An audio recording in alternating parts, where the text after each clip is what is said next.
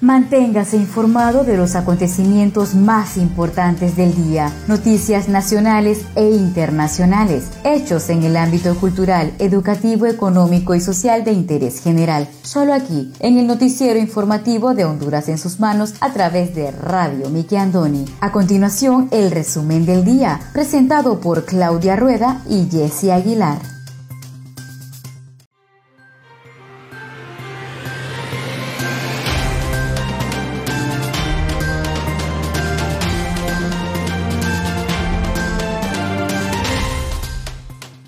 Buenas tardes, sean todos bienvenidos a una edición más de su noticiero informativo Honduras en sus manos, a través de Radio TV Miki Antoni Siglo XX. Les saluda su fiel servidora Wendy Aguilar desde San Pedro Sula Cortés, agradecida con Dios por la oportunidad que nos da de compartir con cada uno de ustedes las noticias más importantes que trascienden a nivel nacional. Hoy tenemos día lunes 12 de abril del año 2021. Me acompaña Claudia Rueda desde la capital de Honduras.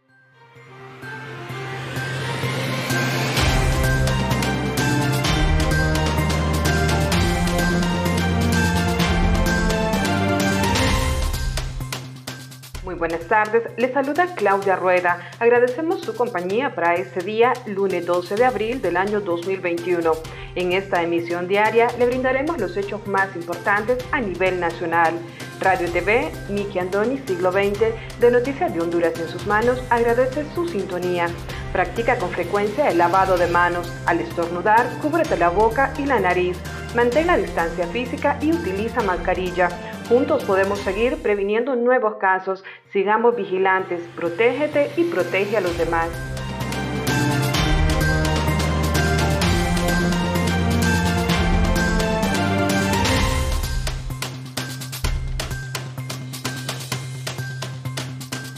Estos son los titulares de hoy.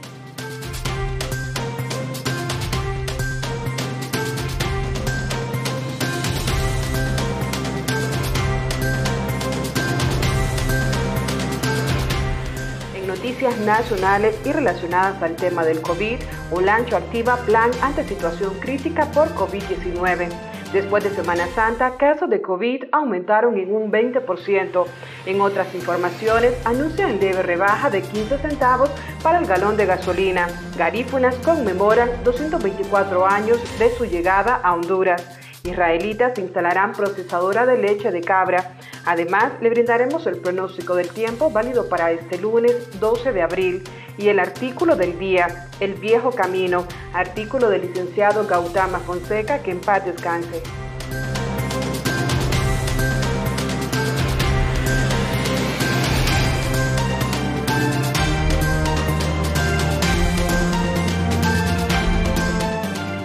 Hasta el 16 de abril empresas podrán solicitar vacunas. COEP amplía el plazo. Autoridades trabajan para habilitar en San Pedro Sula el centro de triaje más grande del país. Fiscalía presenta más de 50 medios de prueba contra Marco Bográn y Alex Moraes. Funazúcar, Casa y Project Cure entregan insumos médicos a ocho centros de salud. 80 años de su nacimiento, un homenaje al poeta hondureño José Adán Castelar.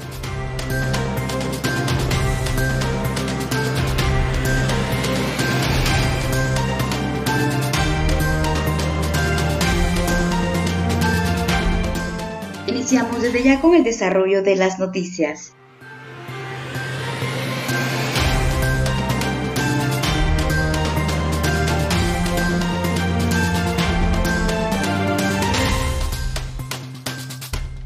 Olancho activa plan ante situación crítica por COVID-19.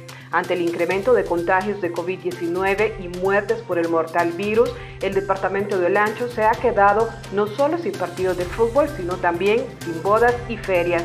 La medida fue activada por el Sistema Nacional de Gestión de Riesgos SINAGER ante la situación crítica que hay en los 23 municipios de ese departamento.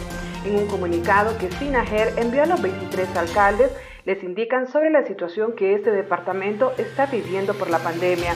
En el mismo comunicado expresan que los hospitales se encuentran colapsados y que los mismos están al 124% de su capacidad. Además, señalan que la mortalidad se ha incrementado en más de un muerto por día. Por otra parte, manifiestan que durante la Semana Santa hubo incumplimiento de las medidas de bioseguridad y esto aumentó los contagios del mortal virus. Ante la situación que enfrenta el departamento de Olancho, los permisos para eventos públicos quedan suspendidos, externaron. La situación es tan crítica que Juticalpa, el municipio más grande de Centroamérica, solo cuenta con dos centros de triaje y uno de ellos es totalmente financiado por la alcaldía, mencionaron. Días atrás, la patóloga y epidemióloga Silvia Portillo advirtió que Olancho, el departamento más grande de Honduras, está en una situación grave por el COVID-19. En ese sentido, manifestó que los casos confirmados y las muertes por esta enfermedad en ese lugar cada vez van en aumento e indicó que hay un subregistro de hondureños que han muerto por el mortal virus. Olancho se encuentra en una situación epidemiológica muy grave. Hay un subregistro enorme de personas que han fallecido por sospecha de COVID-19, expresó. Según los últimos datos de Sinajer, el departamento de Olancho registra más de 5.608 casos positivos por COVID-19.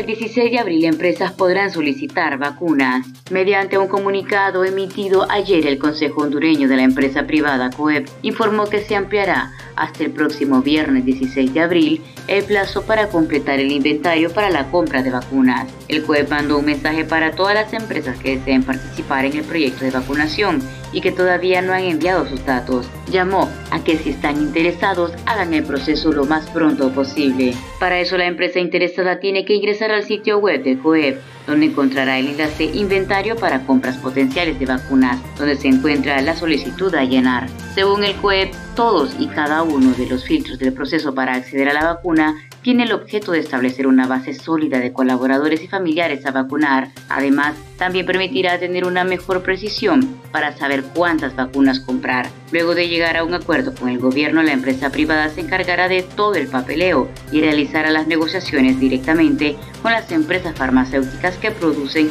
las vacunas contra el COVID-19. Una vez lista la compra, el gobierno firmará el contrato debido a que las agencias que producen el antídoto anti-COVID solo pueden vender las dosis a los gobiernos.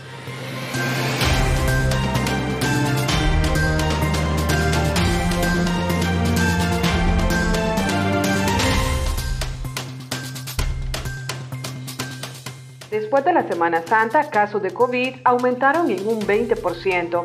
El jefe de la región metropolitana, Harry Buck, dijo que alrededor de un 20% aumentaron los casos por COVID-19 después de la Semana Mayor. Indicó que en comparación antes de la Semana Santa, el número de pacientes que atendían los triajes andaban entre 1.100 a 1.200 y ahora andan en 1.700 a 1.900. Esto refleja un 20% más después del feriado. En las pruebas PCR hemos encontrado una alta incidencia de casos. Desde enero del año 2021 hay 18.500 pacientes y son las secuelas de las fiestas navideñas y las elecciones internas y la mayor tasa se puede esperar la próxima semana, agregó. También mencionó que en lo que va desde el 5 de enero a esta fecha hemos visitado 280 mil viviendas en Teucigalpa y se han visitado 470 mil habitantes, de lo cual se ha encontrado un 34% de pacientes positivos. También aclaró que un 15% de pacientes que se están atendiendo son de municipios aledaños a la ciudad de Tegucigalpa, luego de que las autoridades de salud cerraran algunos triajes. También denunció que aquí en la capital no se están tomando los protocolos de bioseguridad porque vemos en la calle gente sin mascarilla personas reunidas jugando fútbol y los mercados es un desastre. Book añadió que la región metropolitana atiende todos los pacientes que llegan y se le da seguimiento. Sin embargo, muchos pacientes llegan tarde a los triajes y esto complica la situación porque se tiene que hacer referencia del triaje de emergencia al hospital.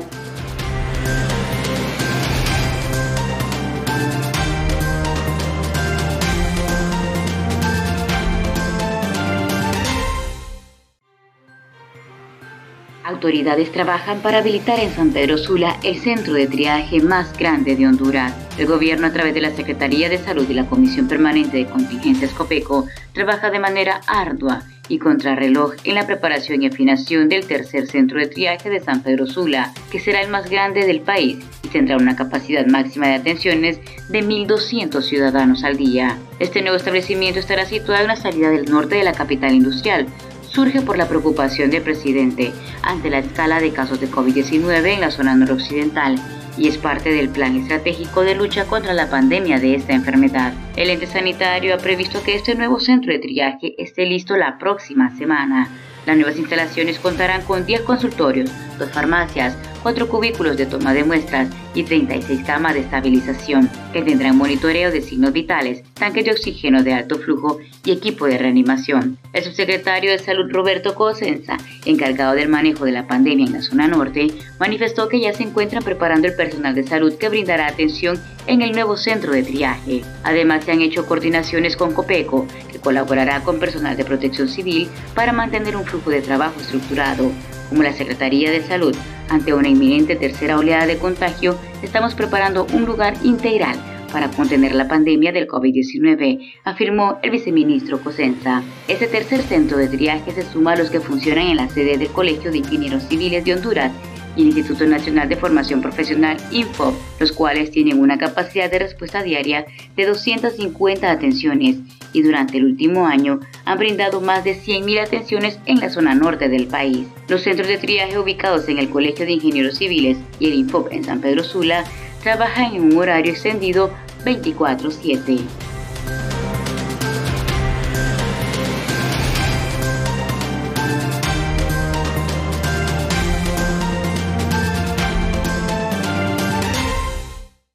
Conozca Honduras como su propia mano. www.hondurasensusmanos.com Geografía e historia de Honduras. Conozca Honduras como su propia mano. www.hondurasensusmanos.info Honduras en sus manos. Noticias. Conozca Honduras como su propia mano www.rinconesdehonduras.info Honduras en sus manos. Turismo.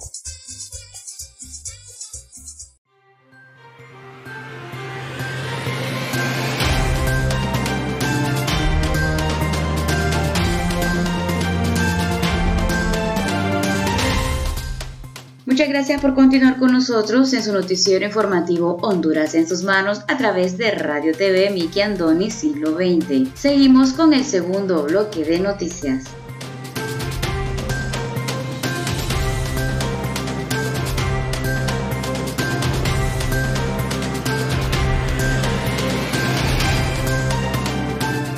Anuncian leve rebaja de 15 centavos para el galón de gasolina. El galón de gasolina superior tendrá una leve rebaja de 15 centavos a partir de este lunes 12 de abril.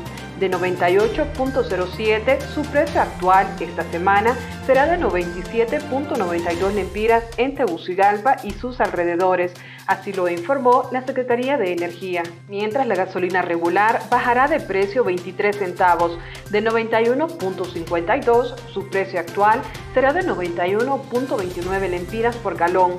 El diésel por su parte disminuye en 57 centavos de 78.16, su precio actual será de 77.59 lempiras por galón y el querosene rebaja 41 centavos, su precio actual será de 56.21 lempiras por galón.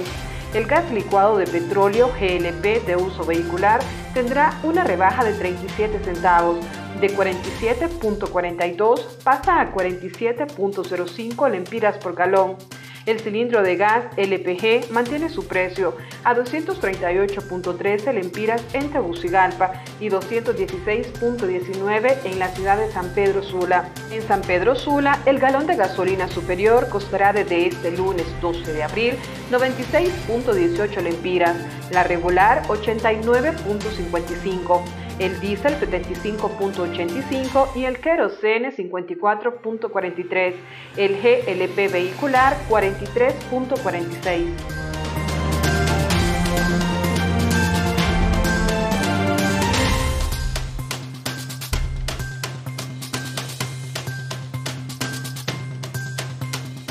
Fiscalía presenta más de 50 medios de pruebas contra Marco Bográn y Alex Moraes. La juez del Juzgado de Letras Penal, con competencia nacional en materia de corrupción, reprogramó para el día lunes a las 10 de la mañana la continuación de la audiencia inicial contra los encausados Marco Bográn y Alex Moraes, acusados por la Fiscalía por dos delitos de fraude y violación de los deberes de los funcionarios. Los ilícitos penales por los cuales se les imputa se debe a la línea de investigación que la Fiscalía persigue por compra irregular de siete hospitales móviles para contrarrestar los efectos de la pandemia. Es de precisar que durante el desarrollo de la audiencia que dio inicio el día sábado, la Fiscalía ratificó los cargos y presentó más de 50 medios de pruebas de cargo contra los antes señalados. El requerimiento contra los 12 funcionarios de inversión estratégica de Honduras fue presentado el día jueves por fiscales contra la corrupción.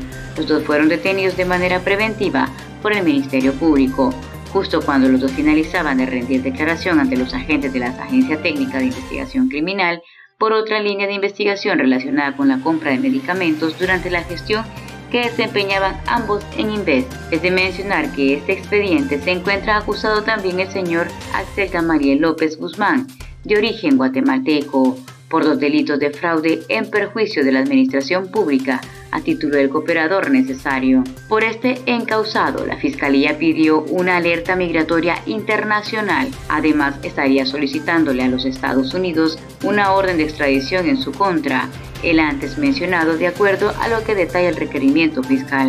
Tras la información financiera obtenida en virtud de asistencia jurídica internacional brindada por las autoridades estadounidenses, se acreditó que por un acto de mera intermediación, López Guzmán habría obtenido utilidades superiores a los 20 millones de dólares.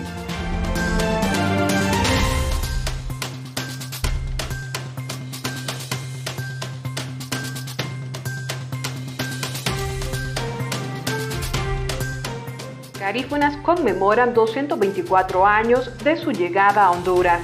Este domingo, miembros de la comunidad garífuna en el norte del país realizaron actos previos a la conmemoración del 224 aniversario de su llegada al territorio hondureño. Los actos que refieren al mes de la herencia africana han tenido lugar este día en la playa de Travesía en el municipio de Puerto Cortés. La municipalidad porteña, a través de su alcalde Alan Ramos, felicitó a la comunidad garífuna por tan importante aporte a la cultura hondureña mediante su raza, baile, música y gastronomía. Nos sentimos orgullosos por todo lo que implica para el desarrollo de Honduras en el área patrimonial, turística y artística, expresó el edil en declaraciones a Radio América. Resaltó diciendo que a lo largo de la historia en el país han existido grandes líderes comunitarios. La etnia garífuna siempre ha dado muestra de querer salir adelante, añadió. Un 12 de abril de 1797, procedente desde las islas de San Vicente, en las Antillas Menores, llegaron a Isla de la Bahía un grupo de garífunas quienes desde entonces han compartido con toda Honduras sus tradiciones y costumbres. Es por ello que durante todo el mes de abril se celebra su llegada, denominándole el mes de la herencia africana. Datos señalan que su destino inicial era Jamaica, sin embargo terminaron naufragando y viendo tierra firme en el lugar donde hoy conocemos como Punta Gorda en el municipio de José Santo Guardiola en el departamento insular de Isla de la Bahía.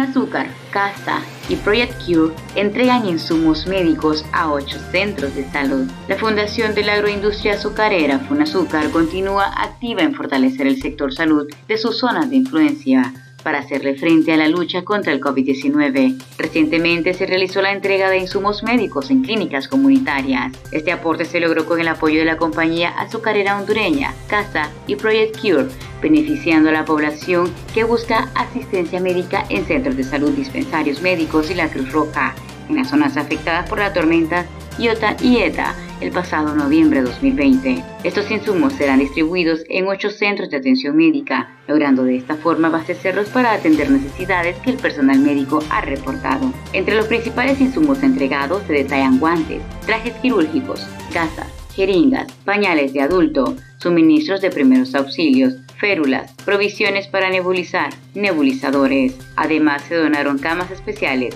máscaras de oxígeno, catéter, sábanas, suministros de laboratorio, oxímetros, estetoscopios, camas, colchones, equipo quirúrgico y equipo para cirugía. Los municipios beneficiados con este apoyo al sector salud son Villanueva, con su centro de salud, municipio de San Manuel, el municipio de La Lima, con su dispensario médico Emanuel, y el Centro de Salud José Trinidad Moreno. A esto se suma el municipio de Potrerillos con el Centro de Salud Manuel de Jesús Echeverría, el municipio de Pimienta con el CSI Germán Pascualeiva y la Cruz Roja en el occidente del país, en el municipio de Petoa, el Centro de Salud de San Antonio de Majada. Este es el sexto contenedor que la Fundación Funazúcar importa al país en alianza con la organización Project Cure de Estados Unidos, de los cuales se han distribuido tres contenedores de camas y tres contenedores de insumos médicos.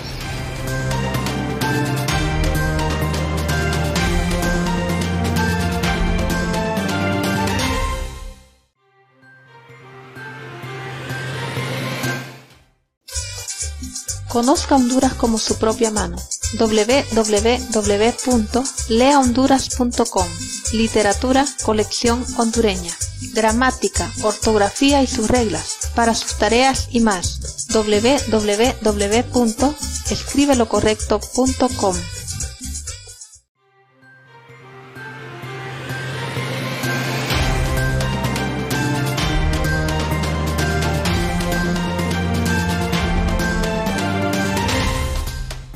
Muchas gracias por continuar con nosotros en el tercer y último bloque de noticias en el noticiero informativo de Honduras en sus manos a través de Radio TV Miki Andoni Siglo XX.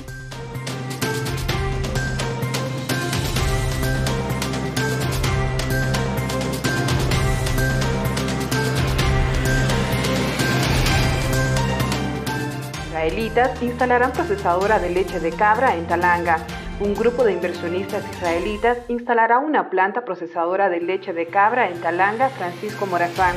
Así lo informó el empresario israelita David Escuarzón, tras señalar que el proyecto incluye en primera instancia la construcción de un establo para 1.500 cabras, un lugar para ordeñarles y cuya leche irá directamente a la procesadora. El terreno exacto para nosotros tiene el tamaño que necesitamos, la topografía, agua y electricidad. No obstante, de inversión no podemos hablar todavía, pues podríamos equivocarnos en las cifras, comentó. Vamos a trabajar con mano de obra local, pues la idea es que toda la fábrica sea instalada por vecinos del lugar. Nosotros les vamos a indicar cómo hacerlo, dijo. También mencionó que posiblemente la construcción lleve un año y al finalizarla, si no ha existido ningún problema, se traerán los animales para que enseguida empiece la producción de leche y los derivados como queso sostuvo. Lo vamos a acompañar un año para capacitarlos en actividad y en la manera de ordeñar las cabras. Estimamos que se pueden generar hasta 150 empleos directos y otros cuantos indirectos, afirmó. Por su parte, el alcalde de Talanga, Roosevelt Alvilés, dijo que estamos muy alegres porque con el proyecto se van a generar empleos, por lo que ciframos muchas esperanzas en el mismo. Sabemos que la inversión nos va a beneficiar, por lo que estamos dispuestos a cooperar en todo lo que podamos. Confiamos en Dios que todo saldrá bien según los planes, concluyó.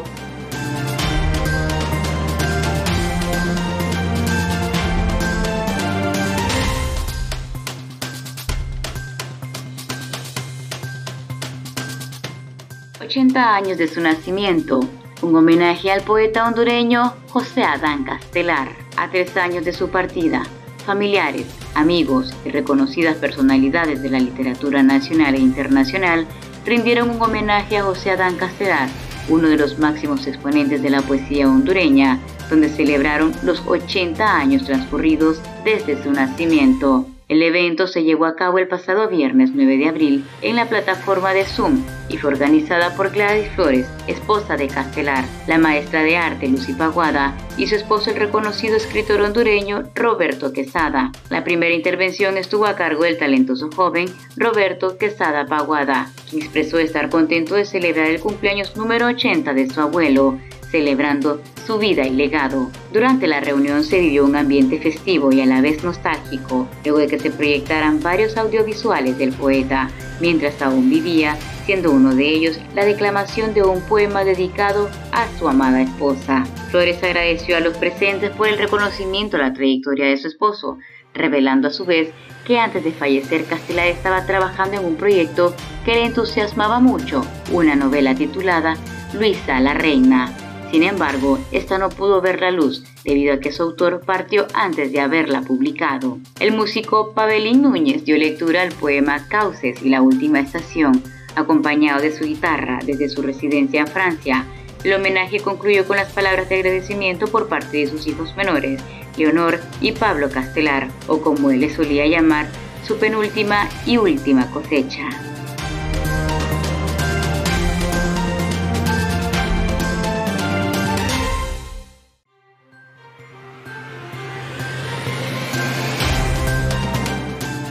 Continuación, el estado del tiempo.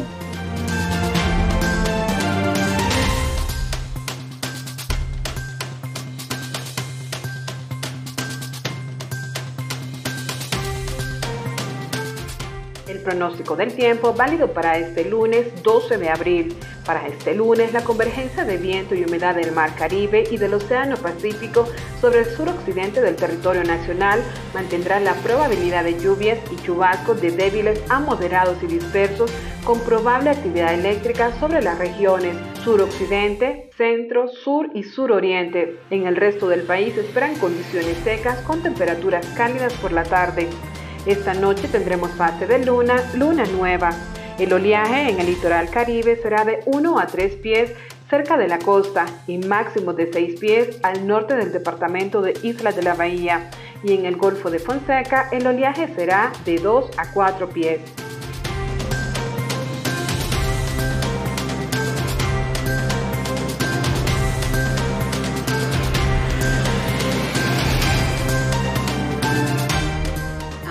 Presentamos el artículo del día.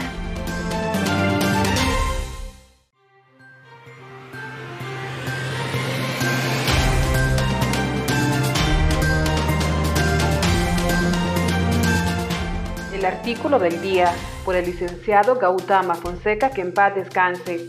Artículo publicado el 12 de marzo de 1986 el viejo camino. Es domingo y estoy solo. Nadie se halla conmigo más que el viejo camino, el camino que transité durante mi niñez y adolescencia, el camino en el que ya nadie camina, que está solo como yo este día. Tenía mucho tiempo de no estar a su lado, de no visitarlo. Lo he encontrado triste en su abandono.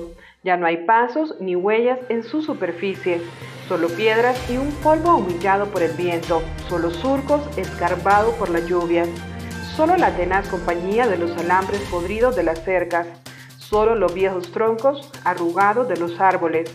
Hay partes ahora del viejo camino que han desaparecido, se los robó el invierno a grandes tajos, se los engulló el tiempo, se quedó con ellas lo desconocido. Por él iba a la escuela, a la distante escuela, a la lejana escuela en que aprendí a leer, a escribir y a hacer amistades, a la escuela que dirigía don Medardo Quirós y en la que enseñaba doña Modesta de David, don Víctor Acosta Núñez, don Víctor Cáceres Lara, don Dionisio Cárdenas Solórzano y muchos otros, a la escuela de mis viejos compañeros, de mis compañeros perdidos en la esquina de la vida. Por él iba, en los amaneceres, a dejar leche a la ciudad próxima en el manso caballo, que se murió un día ante mis ojos humedecidos. Ahora que he vuelto al viejo camino, me siento triste. Su soledad, su orfandad, su abandono laceran mi alma. Los viejos caminos como este se mueren solos, como algunos ancianos, sin campanas anunciadoras, en medio del silencio, ante la indiferencia de todos, al paso en que va, a lo mejor esta será la última vez en que estaremos juntos. Quizás otro domingo en que me encuentre solo ya no estará más. Para leer más artículos del licenciado Gautama Fonseca, te invitamos a visitar nuestra página Lea Honduras.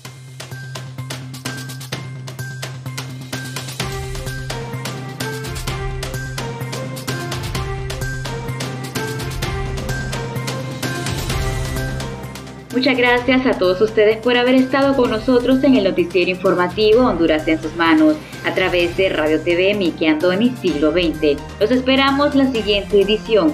Se despide de ustedes su fiel servidora Wendy Aguilar desde San Pedro Sula Cortés. Hasta la próxima.